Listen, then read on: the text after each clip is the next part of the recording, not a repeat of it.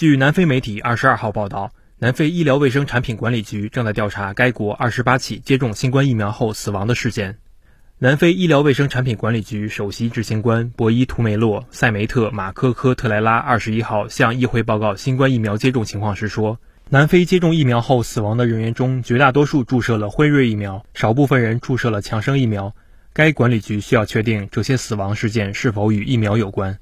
塞梅特·马科科特莱拉说，除二十八例接种疫苗后死亡病例外，相关部门还收到近四千例接种后出现不良反应的报告。南非的新冠疫苗接种正在逐步加快，目前日接种量超过二十万剂。截至二十二号，南非已有约六百万人接种了新冠疫苗，其中近五百万人接种了辉瑞疫苗。截至二十二号晚间，南非共报告新冠确诊病例二百三十四万两千三百三十例，死亡病例六万八千六百二十五例。